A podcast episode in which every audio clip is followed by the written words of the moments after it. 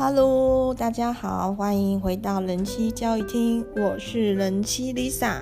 首先要跟大家先抱歉，今天呢，我所住的地区是超强阵风，不知道怎么回事，所以说这个风声好像避不掉。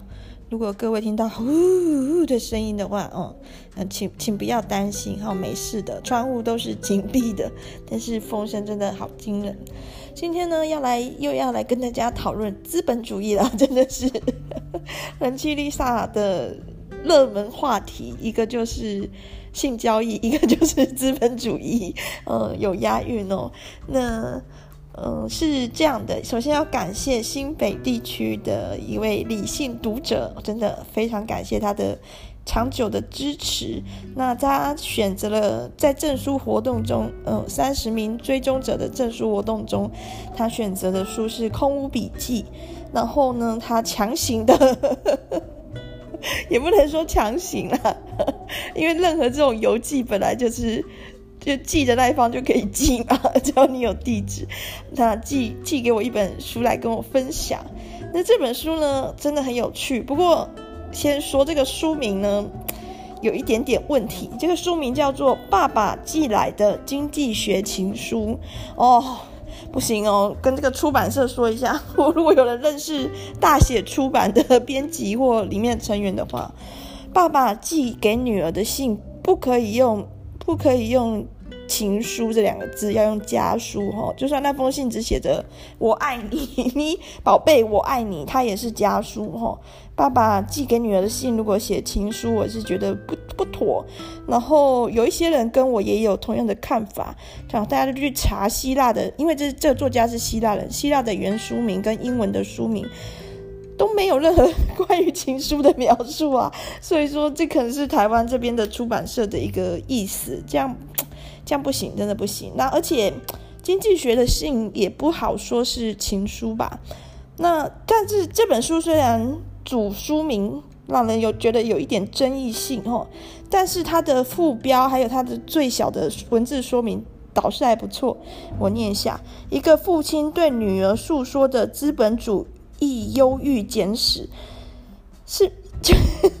当然也是文青的点了，大概大概可以理解这本书就是在探讨资本主义的历史。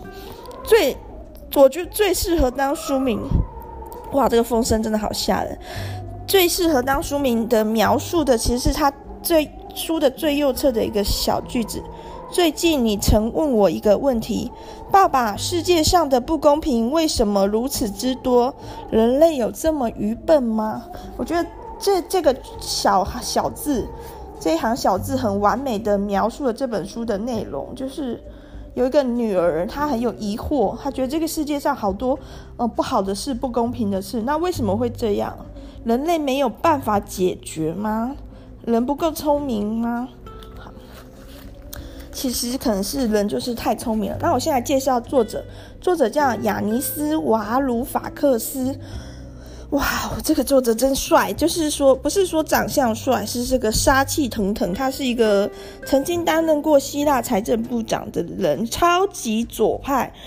哇，国外的左派怎么这么威啊？就是说，这个长相跟气势都很惊人。那台湾的左派都很温柔，都有点弱不禁风的感觉。我我我接触到了。如果各位有认识那种。很强悍的左派，请介绍给我认识哦。可以在 IG 或者是 Apple 的 Podcast 的留言，我我我会去看一下，认识一下这个人。有意思的话就介绍给大家哈。那这个财政部长他只当了六个月，因为那时候希腊在发动反春节公投哈，结果揭晓后就宣布辞职。对，那这个这个作者他是认为说，因为他的立场实在太强硬了，如果之后要跟欧盟进行一些协商的话，希腊要跟欧盟进行协商的话，他下台还比较好。他是很有趣，他写的书其实大部分都是在探讨一些现代的社会的一些不公义，然后经济学或者是说资本主义又是在其中扮演什么样的角色，还有他觉得可以往哪个方向去努力去改变。像比如说，他的著作有《房里的成人》，我与欧盟官员的搏斗回忆，这是他的一个可能当财政部长的回忆录。全球牛头怪，弱者受苦，他们该怎么做？对，他是一个经济学教授，在世界、美国、英国、澳洲都有讲课。对，是个蛮有意思的人。那这本书呢，好在哪里呢？其实这本书后来我先生看到就想借去看，光看封面不会太想看了，封面有点迷，是好像一个女生拿着一本信在读的剪影吼。我我我其实不太懂出版社为什么要把这样的一本书弄成一个这么浪漫、罗曼蒂克的形象，也大量使用红色、粉红色。因为这本书 我觉得蛮现实的啊，就是什么情书不是情书，有点像通识课这样的感觉。好，但不影响不影响书的内容，因为我觉得这本书的包含它的封面还有书名是台湾出版社编辑这边的意思，作者本来的意思呢，你看他的原著作就是里面书里面的内容比较能懂他的思想，然后不得不说这本书翻译得很好哦。就是说，我看看有没有写译者的资讯。翻译者，哎哎哎，好像没写翻译者的资讯。我找找看有没有写，应该要写的。嗯，黄书仪译哦，虽然没有没有书上好像没有看到特别介绍这个黄书仪的。的描述，但我必须给这个黄书仪一个鼓励，他的翻译很不错。就是像 Lisa 这个，嗯、也没有什么经济学背景的，呃，理科文盲，对，看这本书也大概看得懂，然后不会觉得有什么不通畅，还蛮蛮有吸引力的。那可能原作就是这个希腊希腊前财政部长，他的写作功力也不错，翻译的译者的工艺也不错。那这本书呢，它最最好的地方是，它是从故事的源头开始讲的，因为他真的好像就是一个爸爸要跟小孩解释清楚某一件很困难的事。那在进行这样的解释的时候，他不能直接从这个问题去进行探讨，因为。相关的一些知识背景，小朋友可能是没有的，所以他是从最开始，比如人类，人类的起源，哦，没有人类的起源没有讲很多，人类，然后人类开始有声音，人类开始会烹饪，烹饪，人类开始会进入农业时代，从这里开始讲的，去回答一个问题：为什么现况下社会有这么多的一个不公平，有这么多人在受苦难？为什么我们科技已经那么进步了？全球累积的财富也很多的时候，依然有很多人，比如说第三世界的国家人在被在饿死，在流落街头，甚至就在台湾。前阵子我看到一个新闻，在讲南港货柜屋，南港诶，南港这个地方的地价，这个地方的繁荣，可是它却有一处被侵占的工地，放了很多的廉价的货柜屋，然后用很。比较差的居住品质跟卫生条件，再用很便宜的价格出租给一些需要的人。那为什么台湾有一些人他必须住到这样的货柜屋呢？为什么社会福利机构或者是台湾的嗯一些经济条件没有办法去 cover 这些人，没办法给他们一个更好的工作或者是更好的生存条件？其实有很多疑惑的。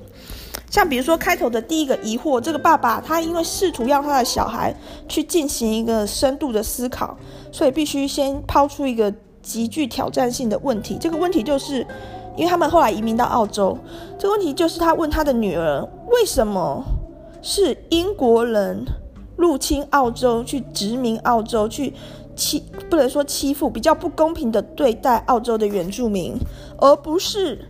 澳洲的原住民搭着船跑去英国，入侵英国的土地，然后殖民英国，然后用比较不公平的待遇去去破坏英国人的文化，或者是掠夺他们的资源呢？这中间的差异是什么？一般人很容易就会直接想到，就是比如说英国船坚炮利啊，他们先进入航海时代啊，或者是他们的科技啊，英国人比较拥有枪炮弹药、武力啊这些。甚至有一些人可能就会觉得，因为英国人就是比澳洲人高一等哦，有这种危险思考的听众，赶快停止。因为确实有一些人会认为，嗯，穷人穷，被压迫者被压迫，就是因为他们的努力不够或他们的资质不够，这其实是很危险的一个想法。那比如就举澳洲的原住民为例好了，他们其实有他们自己的一个逻辑系统，怎么跟这片土地相处，他们也有他们自己的文化、音乐，哦，他们的艺术，他们之间的情感，这不可以用科技去衡量的。就确实，在英国的船抵达澳洲的时候，澳洲人是没有造出一艘可以抵达英国的船。那他也没有武器，是也没有枪炮弹药武器，这是事实。可这不代表说澳洲的原住民就是次一等的民族，只是因为他们根本不想做这件事啊，不代表他们的智力、能力或努力不能去做到。但是那那到底为什么呢？那到底为什么会世界会是现在这个样子？我们他这本书有提到，我们人都会出现一个矛盾。我们一方面觉得说，比如说第三世界、非洲或者是孟加拉的穷人很可怜，可是我们又怎么想我们自己呢？比如说像我作为一个台湾人，虽然我生出生也没有特别富裕，但是至少我真的从小还没有到要吃不饱饭的地步，也没有露宿街头过，也没有没有衣服穿过，真的是没有。比如凭良心讲，就是没有。那比较大的家庭危机是我升高中、高中、大学那一段，我爸爸的一个躁郁症发作，他没有办法好好的工作，然后偏偏就需要很多钱的时候，那我已经没有补习了，可是我们的家用或者是连支付公立学校学费都不足，那一段时间是比较难熬的。然后我妈妈可能就必须去跟其他人借钱，因为还是有一些日常的开支。对，那就是生命中比较。贫困的一段，但是如果把这个我的生活经验放进全球的版图里面，就会发现我一点都不贫困，你知道吧？我还可以念大学啊！这世界上的穷人是连接受教育可能都有困难的程度，诶，那我只是必须就借那个就学贷款去念大学。对，幸好台湾有就学贷款。不然可能 Lisa 学历就 就是高中毕业了，虽然我的高中也是很好的高中啊，这不是题外话，题外话。那在这个故事里面，我光是投胎到台湾，就算我是投胎到台湾，收入比较不高的一个家庭，就是家庭状况比较不好的一个家庭里，经济状况，可是依旧可以。过上某一种程度的生活，就是即便我们家付不出我的大学学费，我还是可以跟政府借钱去念完书，而且第一年是免利息的哦。我 第一年，我后来大学毕业第一年我去工作存的钱，我就把它还完了，所以我完全没有缴到利息。在在这样的环境里面，我光是投胎到台湾，我就是胜利组了耶。事实却很少人去正视它。也就是说，比如说我人妻 Lisa 将来出回忆录，我写这个故事的时候，我会怎么写？我会写我虽然出身贫困，但靠着我的聪明才智还有努力念书，最后啪啦啪啦之类的。不会写，因为我投胎到台湾，呃，在这个生命之始的时候的选这个开箱的时候开到一个好箱子，不会。我们很倾向于接受说。我今天所拥有的一切是我应得的，我的努力换来的，或者是我该享有的。但是这时候就会有个矛盾啦。那么穷人的贫穷也是他们该有的吗？他们理所当然的吗？那富人的极富呢？就是比我更会投胎的那个，投胎到郭台铭家的那个人，他的一切也是他应得的吗？所以说，我们会处于一种很奇妙的思想矛盾里面。一方面，我们既希望这个社会更公平正义，这是本能，就是你给猴子啊，两只猴子给他们玩游戏后，赢的猴子可以吃香蕉，然后两只猴子都看得到彼此哦，隔着隔着可能玻璃，但看得到彼此，然后就发现说，哎，你跟我都一样赢了吃香蕉。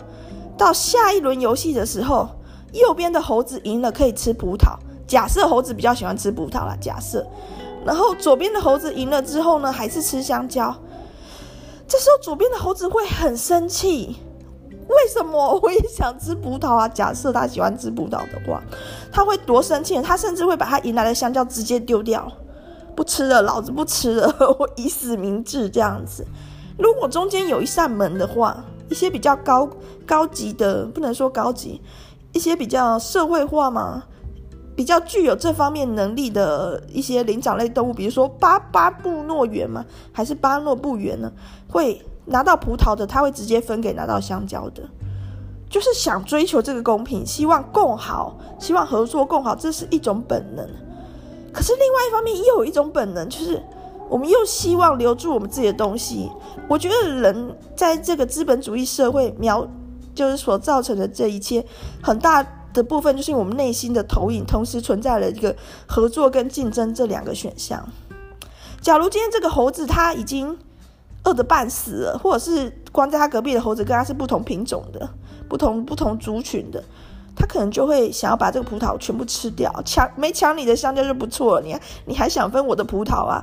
会，所以说人也是这样，心里一面一直有一个矛盾在，一方面我希望说这个世界不要有那么多不公平，一方面我又希望我比你有钱一点。对，那这个东西呢，同样存在于你身上。一方面，你希望这个世界更公平；一方面，你也希望你比我有钱一点。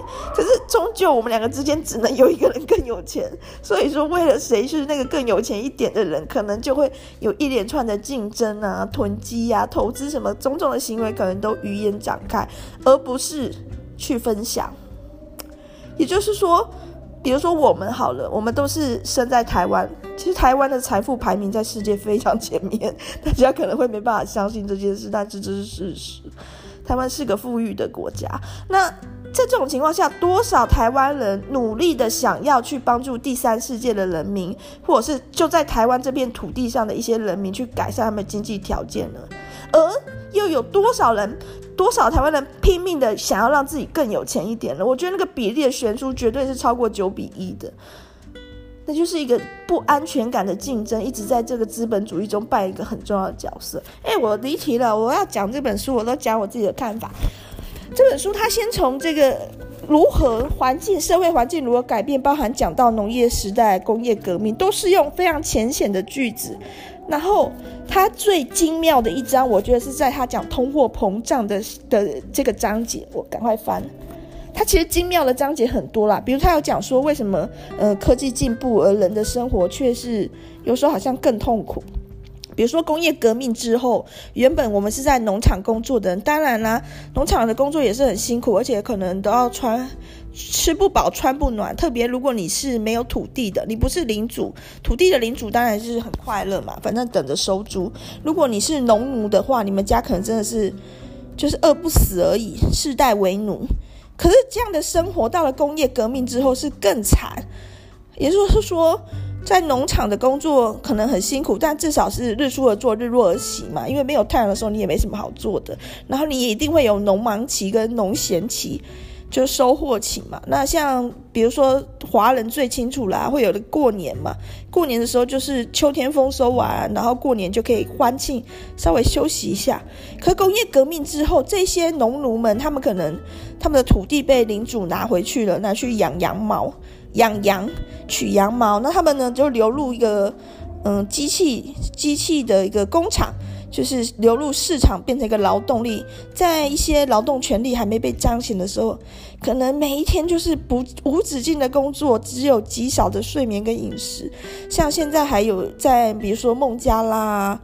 这些比较还没有完全开发或者是法令不彰的国家，还是有很多这样的一个廉价劳工，而赚的钱呢，几乎也是连温饱都不够，然后很容易因为营养不良或得到疾病就死去，连生出来的小孩可能也都必须去。进入工厂当劳动力，也就说，以前的农业时代，这些人他可能是也是辛苦，但至少小孩子是帮着爸妈在种田呐、就还算是一个自然的状态。可是到了工业革命之后，可能他们的处境反而变得更痛苦。那到现在的话，嗯，当然，我们的物质上是绝对是比工业革命那个时期进步很多，但心灵呢，或者是工时呢，还是有很多人他去面临到一过过劳死，或者是工作的精神压力极大。但其实不该是这样的吧？如果科技在进步，我们应该是越过越轻松才对啊。好，好，这个我我在这里跳过啊，这个章节我要讲的是一个我觉得它最精妙的章节。好，再讲。非政治货币的危险魔力，非政治货币是啥呢？他后来会介绍比特币，但在这个章节里面，他用一个特别的例子来讲解了货币的特性，然后市场的特性，然后通货膨胀或通货紧缩，以及他最后要讲比特币。哦，很很好的一个节，他他举的例子是什么？我从来没想过。他举的是第二次世界大战期间呢，德国呢抓了很多战俘，但是他对战俘的处理的一个态度是不一样的。如果是俄罗斯的战俘，或者是那个那个什么罗马战俘，就是或者是犹太人，他他的我我想波兰波兰的战俘应该也是，他用的真的是一个非人道的方式去对待。比如说，今天一个德国军人他抓到一个俄罗斯的军人，或者是他抓到了一个波兰的义勇军，他会很残忍的对待他。但是在另一方面，如果今天德国人他俘虏到的是在二次大战的时候，他俘虏到的是英国、法国、美国或大英国协，因为那时候大英国协可能也有派一些人来出兵，他会用人道的方式，也是他会遵守日内瓦公约来对待战俘。是非常双重标准。那根据日内瓦公约的规定里面呢，他们是其实他们是拥有一定战俘是拥有一定程度的自由的，就是他们会有一个可以遮蔽、遮风挡雨的建筑物，然后他们在里面生活，然后他们也有一定的饮食、一定的自由，接受一定规律的管理，还有最重要就是他们会得到从瑞士寄来的红十字会的补充包。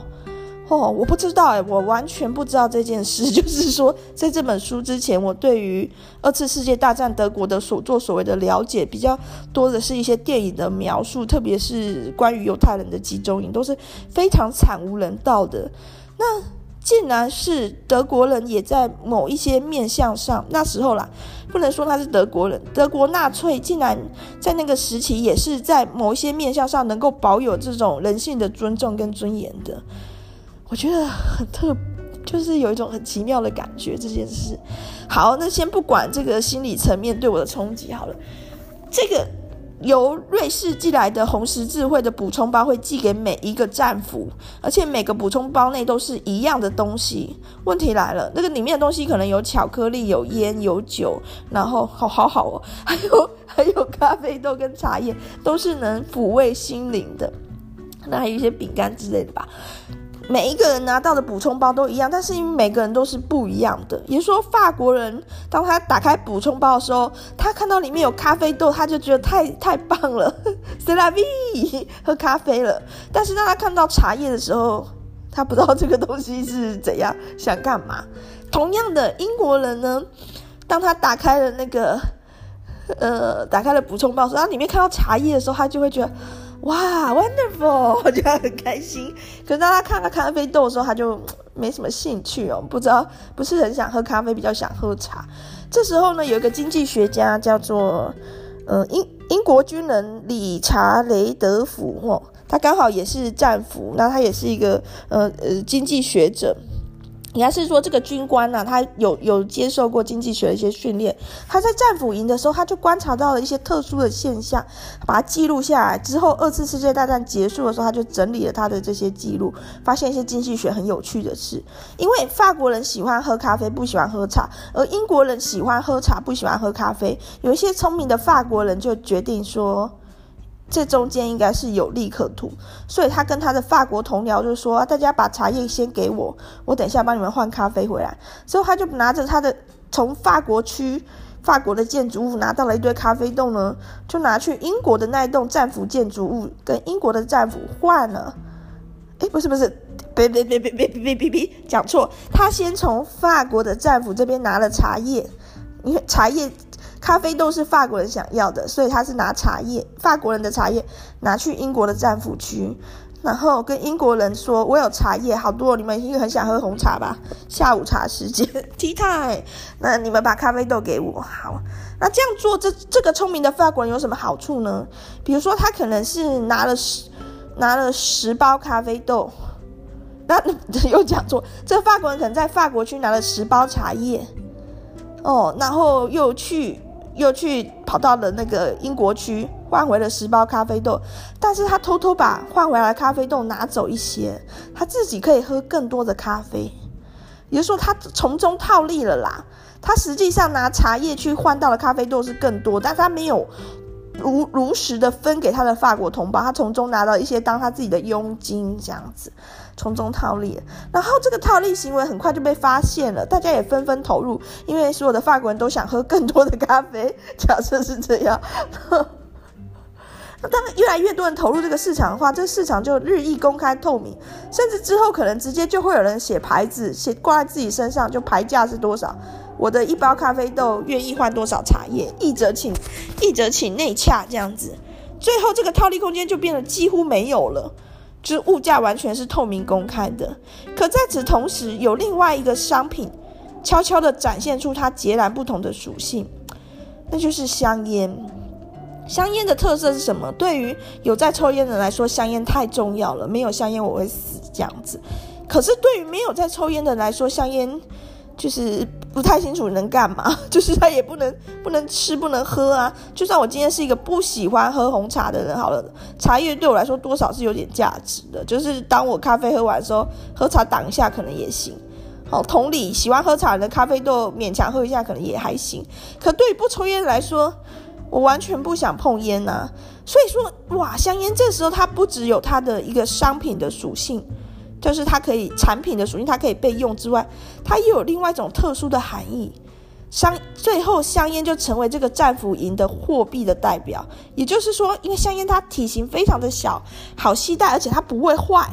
因为其他的物质，比如说像巧克力啊、茶或咖啡豆，都还是有它一定的保存条件跟保有效期限。可是香烟几乎是不会坏，你不要，我不知道香烟可不可以受潮。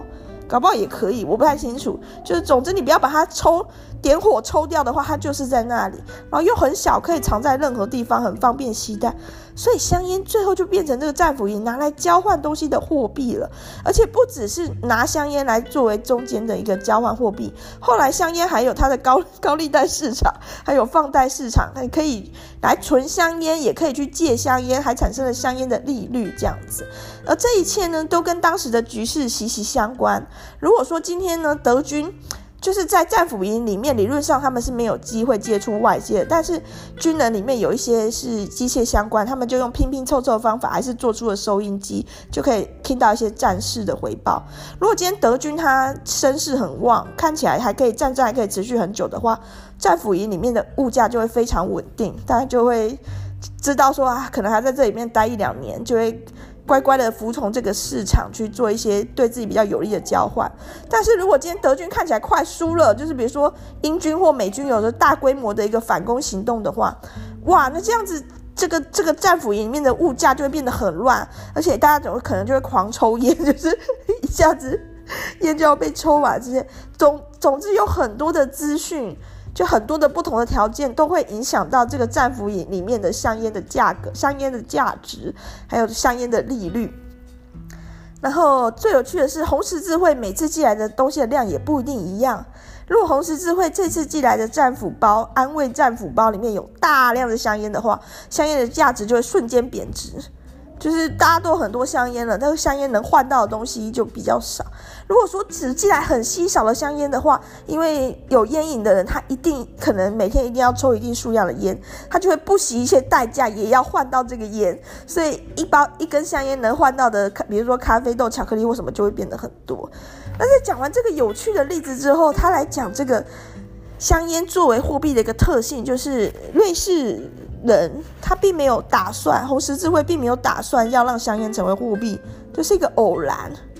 可是现代的国家的货币都是币啦，就是比如说台湾政府发行新台币，他就真的是要你拿来当成用的，不会想你拿来让他来擦屁股啊，不是发给你卫生纸，你偶然的发现它可以拿来当货币，不是他给你货币就是货币，所以。这个日内瓦的公约的这些战俘，在战俘营里面能够拿到瑞士补充包的这些战俘呢，他们这个货币是一个非政治性的偶然的，然后但是在现况下，大部分货币是政治性的。然而有一个特殊的人的一个，他又写出来这个人是谁哦？大家应该也知道，有些人应该也知道是谁啦。你呀呀哦。Satoshi Nakamoto 就是这个比特币的发明者，不太清楚他是这个人或是一个单位或是什么。他创立了比特币，然后比特币的特殊属性就是它没有一个政府单位或国家货币单位或银行去替他背书。那比特币的事情呢，有点有兴趣的话，自己来看这本书。我 我这里就不多讲了，因为我担心以我的。知识的能力没有办法把它讲得很清楚，讲得很好。那比特币有它的优点，就是它没有去中心化，然后没有政府，会使得它带有很多特性，当然它也会有很多危险性。好，好，这里跳过，但我觉得这这个章节整个从它的嗯举例描述铺陈都非常的精妙。那他知道这个章节的结尾是什么吗？我就觉得这个结尾也是妙，就是一篇一篇作文，它的头好，结尾好，它差不多就是一一篇高分的作文了。这篇作文他讲到说，因为这个德军在二次世界大战战俘营发生的事，让这个作者很好奇，说在希腊也有发生同样的事吗？然后他就问他的一个，问他的一个谁？问他的一个爷爸爸。作者的爸爸，然后也就是作者女儿的爷爷说，在一九四六到一九四九的希腊内战期间，哎，这个人他这个作者的爸爸有成为政治犯，有关在一个小岛上。他想知道说，那个时候香烟是不是还被当成货币使用？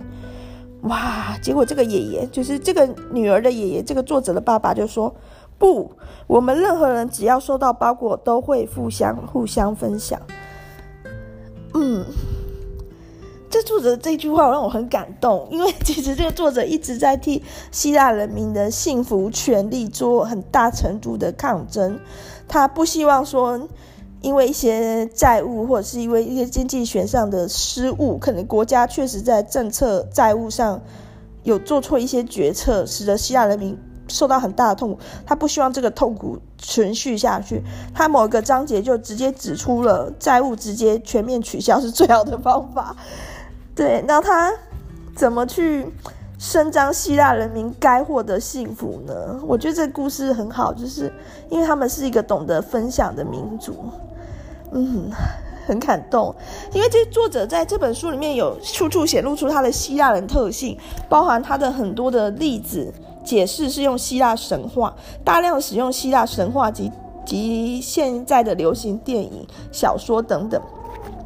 我觉得非常有意思。那他最后一个章节在讲说，怎么试图去解决现代的一些分配不均，或者是人民承受明明就是认真工作还承受苦难的这样的问题。他就提醒他的女儿去思考一些事，比如说最重要的价值是什么？因为资本主义的一直强调就是获利、消费这些，可是这些真的是我们必须的吗？但是资本主义如何诱骗我们？诱拐我们进入这个牢笼里面，这是一个黄金牢笼。资本主义怎么诱拐我们这些手上有点钱的进入这个牢笼呢？他告诉我们，快乐是我必须追求的东西，这一生都要追求。这乍听之下没有错啊，人就是要为自己而活，就是要获得快乐啊。可是真的快乐就那么重要吗？在书的结尾，他有举出一个假设性幻想的问题。假如今天未来的机器人已经很强大，它可以给你一个全然的快乐世界，你只要那是可能你某一年十八岁的生日礼物，你只要越过那个布幕，在布幕那一端的世界里面就是无尽的享乐，各种你所需要的、你想要的都在那个布幕里面。只是你一旦越过那个布幕，你就不能再回来你原本的世界了。那你要过去吗？嗯。这本书的作者其实是鼓励我们去承担一些责任或痛苦，在思想上更进一步的提升。它里面有提到说，他认为应该要有一种真正的民主来解决资本主义的，比如说资本垄断或权力不均的问题。哎，这是他的想法啦。我可能也也有另外的 想法，就是说，我会觉得说，其实反资本主义跟资本主义是一体的两面。就是首先你要有个资本主义啊，不然我怎么反它？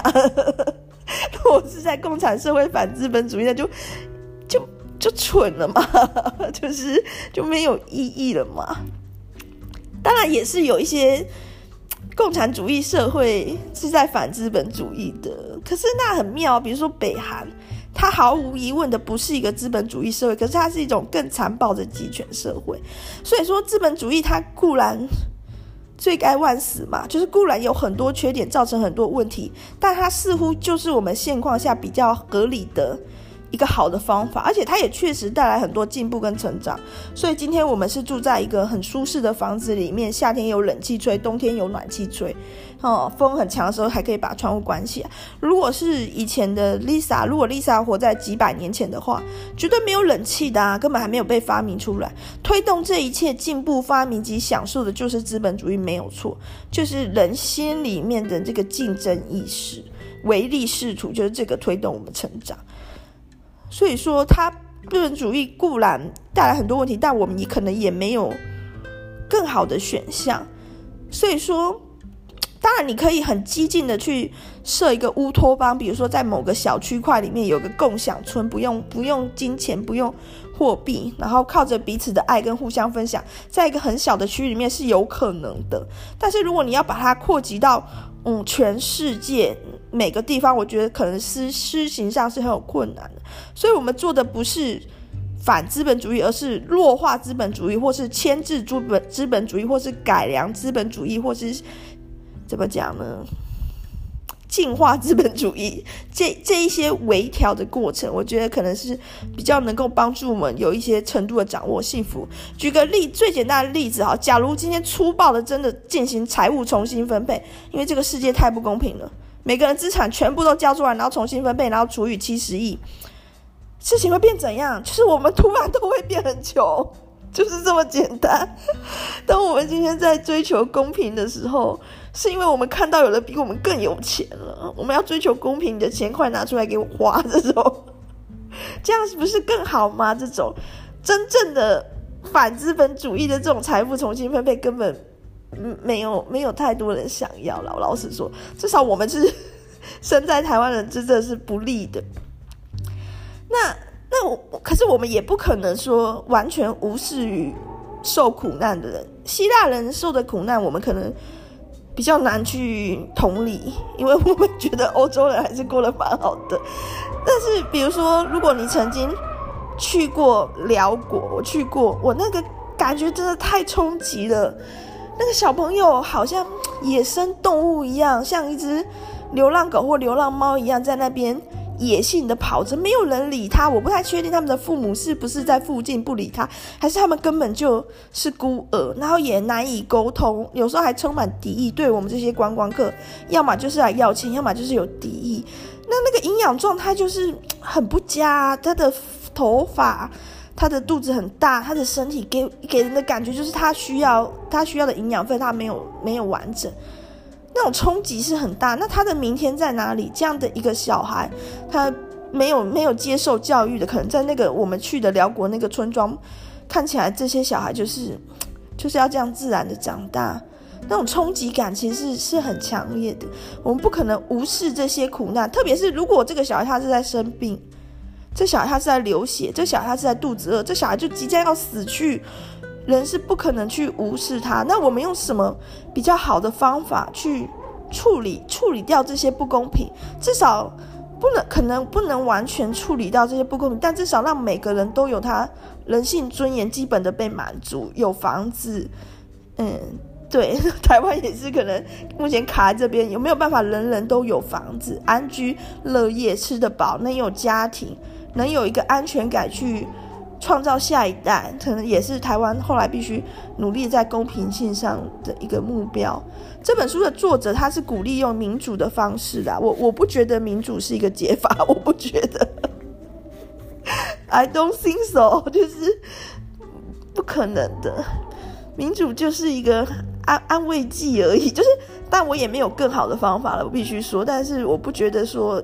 民主就会带给大家一个更好的明天。那不然你去看一些实行民主已经比较行之有年、比较久的国家，你会觉得说很多必然的的腐败、衰败或者是一些不公义的情况还是会发生。好，但是这集人妻 Lisa 也没有办法告诉你我的解答，你就自己去看这本爸爸寄来的经济学情书，看看你能不能从中有一些想法，或者是你可以认同这个作者的想法。好，那我今天讲到这里还没有结束。首先，我要先说一下，就是我非常感谢这个新北李先生寄给我这么棒的一本书，让我还有我整个家庭呢都重新思考很多事。如果有其他人也想要寄书给我，也是欢迎。那如果说你想要我推销你你自己写的书，也是可打书什么的都不排斥，因为反正 以人机 Lisa 这个更新频率是有蛮多时间讲蛮多东西的。如果大家不提供给我素材的话，我就会往我自己的内心深处去挖掘，内容就会变得越来越冷门哦，这样也也不好的。好，那这本。看完这本书之后，我第一个想到就是很想去重温《骇客任务》。首先就是这本书里面也大量的用骇客任务去作为一个觉醒的举例。骇客任务的特色是什么呢？就是它假设的是一个未来的世界。那在这个世界中呢，人类跟机器人不断的对战。然后因为机器人产生他们自己的意识，想要消灭人类，人类反过来想要去消灭机器人，不能让机器人控制人类。在几乎耗尽了地球的资源、一片污染的情况下，选择直接炸掉太阳，让机器人没有办法获得它需要的太阳能。认为说，在这种程度下，机器人必然就失败了吧？在这场战争中，机器人失败了吧？但是机器人更厉害，它就直接把人类都抓起来养。比如说，它所需要能量，它借就借由人类的一些身体自然活动的一些脑波啊、电流，它用这个微量的电流再去进行核融合、核能发电什么的，把它变成一个更大能量去供养这些机器人。所以人类呢，就从这个地球的主宰变成了机器人的一个饲养物。那这个饲养条件非常的糟，就是关在一个培养液里面输入养分，然后。小朋友就是新生命呢，都是吃这种，就是已经死掉的人的尸体重新调出来的营养液活下来。就很恶啊，就是以人的状况，人是心智绝对没办法接受这样的生生长环境的，所以人类就会大规模的死掉，这个机器的养殖人类的计划就会破灭。下面就想出一个方法，就是让人虽然被养在这样的一个痛苦的环境中，但脑内所接受的讯息却是却是快乐的世界，就他们直接控制了人的意识，让人活下来。然后这样人也是没办法活下来，人还是会觉得怪怪的，还是会死掉。上面就不。断的进化，这个控制人的这个这个城市叫做 Matrix，叫做应该是叫矩矩阵啊。那它翻译成母体，就是一个好像大家进入某一种线上游戏、线上的共同世界这样的一个东西。所以又做了很多改变，包含加了一些更现实的东西，微量的痛苦，你选择的权利，来确保人可以好好的被关在这个培养液里面。活着，然后提供微量的电流给机器用。那在这样的一个 matrix matrix matrix 的世界里面呢，有一号人物叫 Neo，就是基努里维演的这个 Neo，就是 new 的意思，Neo 就是 new 的意思。Neo 他有一天就是就是。一直觉得不太对劲，说不出来。他的在这个母体里面的角色也是一名工程师、上班族，在这样日子，他就是一直觉得怪怪的。后来他偶然的，就是不能说偶然，必然的被墨菲斯所带领团队接触，然后抓过来。墨菲斯呢是一个信念极强的舰长，他就告诉尼欧说：“以及你现在所处的这个。”你以为的世界就是母体营造出来世界，其实是可能是假的。我会带你看看真相是怎么回事。他就拿出了两颗药丸，一颗是蓝药丸，一颗是红药丸。蓝药丸吃下去就没事，你今天回去睡个觉，一切你都忘掉。明天你还是你以为的那个工程师世界，还是你你以为那个世界。可是如果这个红药丸你吃下去之后，这个墨菲斯就会带领你有去看到真正的真相是什么。那在这里面有很有意思的就是，因为如果有看过齐泽克的变态电影指南，也有在讨论骇客任务。齐泽克认为说这个二分法是危险的，而且不完全正确。也说，墨菲斯把母体机器人所营造出来的那个想象世界当成是假的，而他们逃出来的人从那个培养容器中逃出来，身上还带着插孔，哇，好恐怖的。那个那个人所活着的世界，莫非是莫非是认为是真的世界，但其实，在齐泽克的眼里，这两个世界都不全然是真的或假的。当然，你活在你人躺在那边，躺在培养液中睡觉，然后被插一个插头，然后脑中开始有一些想象，看起来一定是假的嘛。可是，其实，在那个母体模拟出来的世界里面，有有很多的真相，有很多的真实。真实、想象和象征从来就不是可以分得清楚的。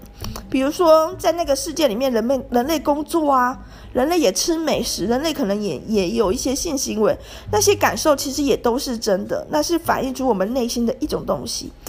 换一个方向来说，照这个墨菲斯的讲法，当他把 Neo 带出来，把他的身体也带出来。然后到了下水道，到了战舰里面，或者是到他们这些逃出来的人所建的西安城里面，这个世界就是真的世界吗？其实，在这个西安城的世界里面，也充满了各种的想象跟象征。当他们吃着那种黏糊糊、没有味道的麦片的时候，那些感觉，或者是这个价值观，比如说在西安城，就是有一些被营救出来，从这个母体。这种培养液的罐子里面逃出来的人，他们后来到西安城生活，有男有女，也会自由恋爱，然后也有性行为，可能也生出了宝宝。新生出来这个宝宝，他是真正的人类，他没有被机器养过，所以他身上没有插头，他也没办法进入母体里面，因为他根本没有这个连接装置，他是活生生的人。那他他有得选择吗？他不可能再连上母体，他可能可以透过电脑荧幕去监视母体现在的状况，利用一些科技，他也可能在战舰里面担任这个传接者的角色，但是他是进不去那个母体的，他没有那个桥段。那对他来说，这个东西就是完整的真实吗？少了这个想象界的真实，就是完整的真实吗？你说大家听到这边迷惘啊，都是齐泽克害的，不关我的事。所以齐泽克认为，真正的真实不是选一边站。或是超验主义，就真正真实也不是放掉这一切，反正就是感受来自宇宙的讯息，跟白灵一样，非常做自己，宇宙自然会告诉我怎么做，都不是。齐泽克认为，真正的现实就是你能看到现实中的想象跟象征，你也可以看到想象跟象征中间的现实。嗯，所以，所以说，在进行对资本主义的反思之前。也必须先看清楚资本主义它所代表的象征、想象意涵，其实它是我们人性的反应。那在进行这个反资本主义或者是资本主义的微调控，或者是一些批判之前，也必须看清这些这些去批判或者是想要弱化资本主义的他的想法是什么。比如说像这个这位希腊先生哦，尼亚尼斯瓦鲁法克斯，他其实带有一个非常强烈的立场嘛。他要为他们的希腊人民争取更大的幸福。那像我自己跟我先生，当我们在进行这种跟资本主义进行微不足道对抗的时候，其实我们最重视的是环保的议题，也就是说，希望树不要再被砍了，希望塑胶再少用一点。嗯，那至于希腊人民的苦难，或者是台湾现代人民的苦难，我们当然不能说我们不介意，但是它确实不是我们抗争的主体。也就是说，今天我去。买二手衣、买二手书的时候，我的诉求很简单，就是我不希望因为人类的一些欲望或利益，去对大自然进行无尽的一个截取，就就是就是这样，这就是，所以说没有办法在任何一个场域里面摆脱意识形态，没有办法摆脱你的想象跟象征，这是必然的，你只是做出了一点一些选择而已，那。比较特别是我非常多朋友都是享乐主义的朋友，因为我自己也有种 这种类型的感觉，就是享乐主义的特色嘛，就是有一点没有责任感，可以这样说吗？我那当然该负起一些责任时候我会负，但很多的时刻我都在追求一种。远离痛苦跟一种某一种愉悦的追求，比如说我现在录广播哈，也不也不好好的去寻求获利或什么，都都都不做，在那边讲话给大家听哈，大家就听我讲话，呃，这样的人格特质。那这些朋友他们在听完我的广播之后，他们会有一个犹豫，就是说他们会不知道自己该怎么办。就是好了，Lisa 一天到晚那边讲反资本主义，好像他们就应该呃减少消费、减少浪费或是什么，可他们其实也不那么想这样做。好，我要说的就是真的没关系吼，你你想 你想干嘛就干嘛。我要举的就是《骇客任务》里面的赛佛，赛佛是谁呢？他是一个小角色，只有在第一集的时候出场一下下，然后马上就要挂点了，因为他背叛了墨菲斯的团队。赛佛呢，他其实喜欢那个 Trinity 嘛，我不知道怎怎么怎么发音或怎么念，就是里面的女主角啦。如果看过海报的话，那个又正又帅，穿着皮衣、黑色皮衣、戴着墨镜那个女生，她其实喜欢他。可是自从 n e 来，还就是基努里维饰演这个救世主来的时候。哦，这个 Trinity 马上就知道这个命运，他马上就爱上了这个，几乎就是决定要保护或爱上这个 Neo 了。但这个关系在赛佛的眼里，他都看得很清楚。然后赛佛在这个战舰上，就是回到真的人类真实世界已经九年了。这九年其实他并不开心，因为他每天吃的那个黏糊糊的麦片，虽然号称拥有所有人体所必需的营养元素，但看起来就是呃，应该是有种像燕麦片的东西。他其实一直想回去吃牛排。所以他曾经有一有一番讨论的论述，就是什么才是真实？大脑感觉东西不是不是真实吗？对，他就怀疑过这件事。他觉得他在母体里面也是很真实的，他有他的人生，有他的身份，有有牛排可以吃。他有一幕就是他真的回到母体里面，然后去吃牛排的那个感觉。他很想要再重新的找回这一切的真实跟掌控感。所以，就他选择了背叛。这个背叛非常的惨烈，就是不止让当时在母体里面出任务人深陷巨大的危险，也差点让这个战舰被被攻克、被毁掉。那战舰里面呢，也有生命危险。当然了，因为主角不是赛佛，主角是是基努李维哦，是 Neo，所以最后的结局大家也可以想象嘛。可是这个赛佛的角色引起我无限的共鸣及同情。那么赛佛的角色在真实世界中对应的人是谁呢？哈，就是比尔盖茨。为什么是比尔盖茨？对，我只是举例，任何一个像比尔盖茨这样的人都行。也就是说，他在资本主义世界，他是一个绝对的获利者，他就是有钱人人人称羡的对象。那他知不知道？他的有钱跟穷人的贫困可能是同一件事，也就是说，这个制度根本上的瑕疵或缺憾，或是后续发展的一些问题导致的。他可能知道为什么。以比尔盖茨的智力，假如你今天丢给他一本爸爸寄来的经济学情书，他可能完全看得懂。那他要怎么办？他就是 比尔盖茨选择什么？他做一个慈善家。就他完全还是活在这个资本主义世界里面，享受他拥有的一切。但是他用一个比较正面的角色，就是说啊，我今天是一个大慈善家，我赚那么多钱，我就取之于社会，回馈于社会吧。然后就协协助这个第三世界或发展国家的人打疫苗或怎么做很多的慈善的事。这当然没有问题，你要做任何慈善事业，当然都是好的。Lisa 还是绝对支持。但是你去探究这其中的心态就很微妙，就是。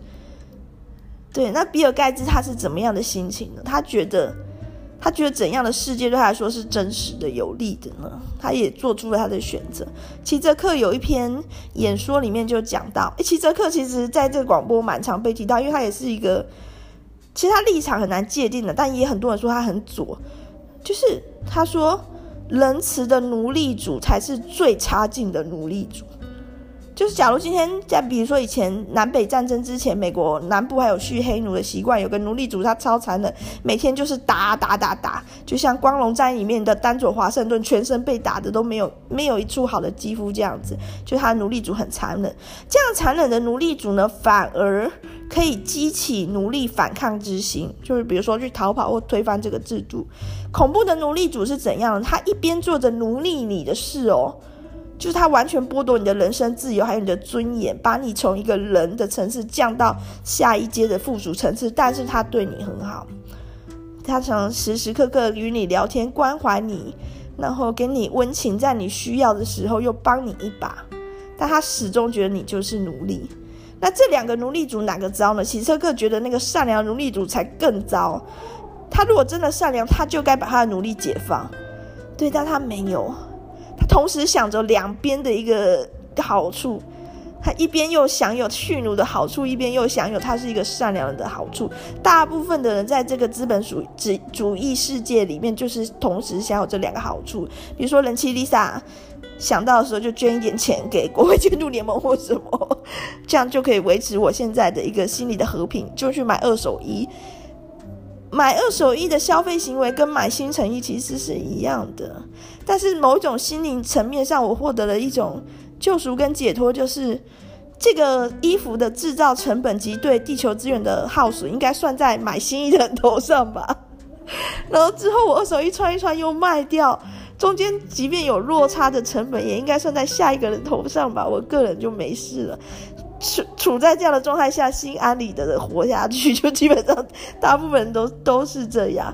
大部分其实都是赛佛。只有很少部分人就很 pure，就是锡安出生的人。有些人的心灵就是如此的纯净，总能总能洞见一切。那他一开始就不被任何物欲限制所束缚。西安的人从来就没有过过好日子。西安呃出生的新生儿，他从来就没有吃过牛排啊。地球上已经没有牛了，他不可能吃到牛排的，他只能吃这种黏糊糊的再造物质，所以他不会有那个欲望，没有那个问题。那有一部分人他更厉害，他完全也没有看到这个世界，他也没有看到资本主义有什么不对，也没有觉得有反资本主义的，就是还活在母体母体里面，没有机会逃出来，没有机会吃红药丸的人，他就心安理得的活着。那大部分人就是赛佛这样的人，就是他他稍微吃了一点红药丸，他看到了，可他还是想念蓝药丸的世界。嗯，那我的听众一定就是一定是。一定是吃过红药丸的，因为我每天想到我就丢几个红药丸出去，看有没有人要吃。那那我们要怎么去去选择？对，我又想讲一下光光荣战役的。光荣战役是描述南北战争之间的事，不是南北战，就是描述南北战争的时候，北方决定成立第一支黑人军队，然后请了一个少校，也是白人来领导的故事。那一开始就遭逢很多困难，包含这些黑人就真的不被当成人，然后虽然征召入伍了，还是给他们比较少的薪水，然后叫他们去当一些还是做一些奴奴工的事。可这个少校后来还是取得这些黑人的信任，包括里面有丹佐华盛顿跟摩根费里曼演的角色。丹佐华盛顿演的那个角色就是全身被打都是伤，但他始终很倔强。那摩根费里曼永远都是演智者的角色，因为他长的那个脸看起来就是智者。那在这个这个战役中，最后这个少校有争取到一个出战的权利，然后也打了一场非常非常惨烈的战役。在这个战役开始前，丹佐华盛顿有问这个白人少校说：“战役结束后我们会去哪里呢？”就是因为这个少校他出身就是很好，他们家就是有一个军事背景，出身就是很高贵。而这个这个黑人他就是逃出来的奴隶，然后这少校几乎回答不出来这个问题耶。但是电影的结局我们会看到说。他们一样都是回到上帝那里了，就是这场战役大部分都死，好像一半超过一半人都死亡，包含这个丹佐华盛顿演的角色，包含这个白人少校。所以说，其实人也是这样的过程，就是 我们都是赤，就像这本书里面有讲，我们都是赤裸裸来到世界上这边哭啊，最后我们也是会什么都不带走离开，我们连那个赤裸裸的身体我们都会失去的的离开这样的一个旅程。所以说不用问说最后我们分别会去哪里，我们最后都是去同样的一个地方。如果有那个地方的话，也可能没有，反正都是一样的结局。就是在这段旅程中的我们自己的光荣战役，我们自己的 free will 要去怎么样的去实践落实，或是怎么去拓展你的心灵的层次。吃了红药丸，吃了蓝药丸，那有没有绿药丸、紫药丸？你能够看到这个世界，看到什么样的层次，做出什么样的努力，这样这样的差别而已。所以，对，如果各位去吃了豪华大餐，又偷买了一万块衣服，还有保养品什么的话，我的朋友，我也是绝对不会说什么的，就是但也可以。那如果说各位在听了 Lisa 的广播，或者是看了 Lisa 推荐书之后，有一些不同的，从此对世界有一些不同的想法的话，那当然我就会更开心了。就是在我这一场我的这一场光荣战役里面，我觉得我并不是一无所获。那我自己也还在跟某一些东西持续的奋战吧。好，谢谢大家的收听啊！明天讲轻松的东西呀，拜拜。